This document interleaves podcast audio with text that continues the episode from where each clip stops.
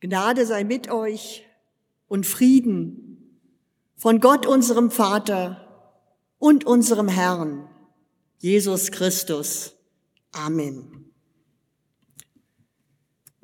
Liebe Gemeinde, meine Augen sehen stets auf den Herrn. Mit diesen Worten möchte ich die Predigt beginnen. Heute am Sonntag Okuli. Es ist der dritte Sonntag in der Passionszeit. Oculi, das Wort stammt aus der lateinischen Sprache und heißt zu Deutsch die Augen. Oder im Zusammenhang des Psalms 25, meine Augen sehen stets auf den Herrn. Das ist der Fokus. Darüber will ich mit Ihnen heute nachdenken. Was sehe ich, wenn ich auf Gott schaue? In welche Richtung schaue ich? Die erste Richtung und Ausrichtung ist das Kreuz. Sie sehen es alle vor sich. Unser Herr am Kreuz von Golgatha. Dort hat er für uns gelitten und dort ist er für uns gestorben. Aber wir wissen, bei aller Traurigkeit, bei allem Leid, unser Blick darf auch schon auf Ostern hin sich ausrichten, auf das Fest der Auferstehung. Darauf wollen wir schauen. Auch hier und heute schon in der Passionszeit. Am dritten Sonntag geht unser Blick zum Herrn. Er hat das Leid und die Schuld und die Vergänglichkeit von uns Menschen auf sich genommen. Und er will es verwandeln in Hoffnung und Glauben und Liebe. Darauf wollen wir unsere Augen richten. Und dabei kommt es auch gar nicht darauf an, ob wir nun selber gute oder weniger gute Augen haben, ob wir viel oder wenig sehen und erkennen können, mit unseren Brillen und Kontaktlinsen und Lupen. Gott sei Dank, es gibt heute all diese Hilfsmittel. Und auch Laserbehandlungen, Augenoperationen. All das hilft uns ja, so viel wie möglich noch an Sehkraft zu erhalten. Aber eines weiß ich, auch blinde Menschen sehen. Und manchmal denke ich, sie sehen mehr, als wir, die wir zu den Sehenden gehören. Ich habe Menschen kennengelernt in meinem Freundeskreis und auch unter Pfarrern in Berlin, Menschen, die entweder von Geburt an blind sind, weil es keine Verbindung gibt vom Gehirn zu ihren Augen oder die später durch Krankheiten und Degenerationen in ihrem Sehen stark eingeschränkt sind. Und dennoch schauen auch diese Menschen ganz intensiv auf die Dinge des Lebens. In ihrem Glaubensleben sind sie damit nicht eingeschränkt. Ich habe einen Kollegen in Berlin, er ist schon lange in Ruhestand, aber er schickt seinem Freundeskreis, und dazu gehöre ich Gott sei Dank auch, jede Woche eine Nachricht, eine gesprochene Nachricht auf mein Smartphone. Und ich freue mich immer darauf, seine Worte zu hören und weiß, wie er in die Tiefe schaut. Dabei versuchen wir natürlich alle, so viel wie möglich zu sehen und wahrzunehmen. Wir achten ja darauf, was in uns und um uns herum geschieht, mit all unseren Sinnen, oft auch mit den Hilfsmitteln, die uns zur Verfügung stehen. Wenn wir zum Beispiel in den Wald gehen und dort Tiere beobachten wollen, dann können wir uns ein Fernglas mitnehmen. Und beim Besuch im Theater, da hilft uns manchmal ein Opernglas. Kennen Sie die noch, diese alten Operngläser, das habe ich mal geerbt, aber ich finde es so schön. Und ich habe es schon rausgelegt, weil ich es für heute Abend brauche. Ich will heute Abend ins Landestheater gehen. Dort ist der Faust mit dem Schwerpunkt Margarete von Gounod. Und ich habe neulich dazu einen Vortrag gehört von Elisabeth Wirz, die vielen von uns ja bekannt sein wird als Dramaturgin des Musiktheaters. Und auch durch die Vis-à-vis-Gottesdienste in den Kirchen. Und nun bin ich ganz gespannt auf den Abend im Landestheater und habe mir eben schon das Opernglas herausgesucht. Und ich merke, es tut ja noch seinen Dienst. Und da es denn schon bereit lag, habe ich mich entschieden, es auch heute zum Gottesdienst mitzubringen und auch einzusetzen. Sie werden ja alle die verschiedenen Sichtweisen, die man hat durch ein Fernglas oder ein Opernglas kennen. Je nachdem, wie ich es halte, entdecke ich ganz verschiedene Perspektiven. Wenn ich einmal so schaue, dann sehe ich sie viel deutlicher als ansonsten von der Kanzel. Durch diese kleinen Gläser kann ich sie vergrößert sehen. Wenn ich es aber umdrehe, dann sind sie alle ganz weit weg. Dafür ist mir vielleicht die Predigt etwas näher oder auch die Bibel, die hier aufgeschlagen liegt. Und so hat alles seine Sichtweise. Für mich ist dieser Wechsel auch symbolisch zu verstehen. Ich habe mich ja in den letzten Tagen sehr intensiv mit einem besonderen Bibeltext auseinandergesetzt. Den lese ich Ihnen auch noch vor. Der kommt dann aber erst in der Mitte der Predigt. Manches, was wir sehen und erleben, das scheint uns riesig vergrößert. Und umgekehrt verkleinern sich manchmal auch Bilder.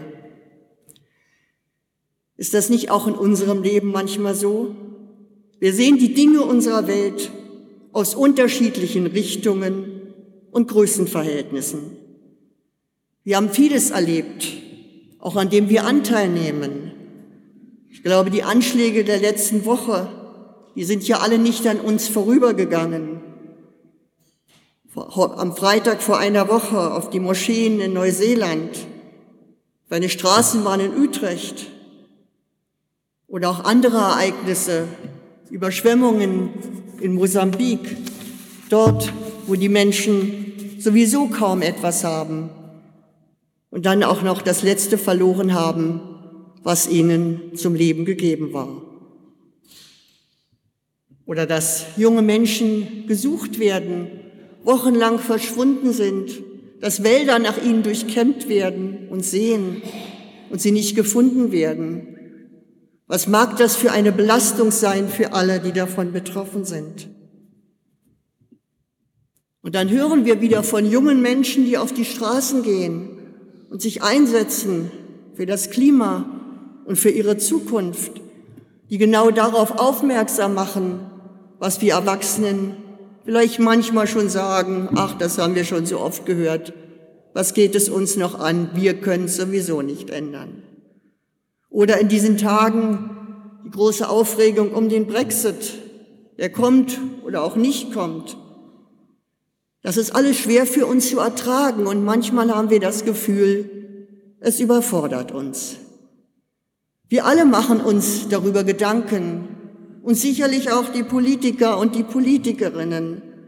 Und trotzdem haben wir oft das Gefühl, auch sie wissen nicht weiter. Und was sollen und können wir als Pfarrer oder Pfarrerinnen noch predigen? Bei dem Tagesgeschehen, was uns überläuft, wie Riesenwellen. Mir fällt dazu Jeremia ein. Jeremia, an dessen Worte wir uns heute erinnern wollen. Er war ja ein Prophet, von Gott gesandt. Er redet im Auftrag Gottes. Das ist lange, lange her. 600 Jahre vor unserer Zeitrechnung. 600 Jahre vor dem Kommen Jesu, dieses unser menschliches Dasein. 600 Jahre vor dem Leben und Leiden und Sterben unseres Herrn, an dessen Passion wir uns ja in diesen Wochen erinnern. Jeremia, der hat die Probleme seiner Welt riesig groß gesehen, vergrößert wie durch ein Fernglas oder ein Opernglas. Und er selbst war ja in den Problemen seiner Zeit mit verschlungen. Und wie reagiert er darauf? Das wollen wir jetzt hören in seinen Worten. Ich lese sie uns vor aus dem Buch des Propheten im Kapitel 20, in den Versen 7 bis 11a. Herr, du hast mich überredet und ich habe mich überreden lassen.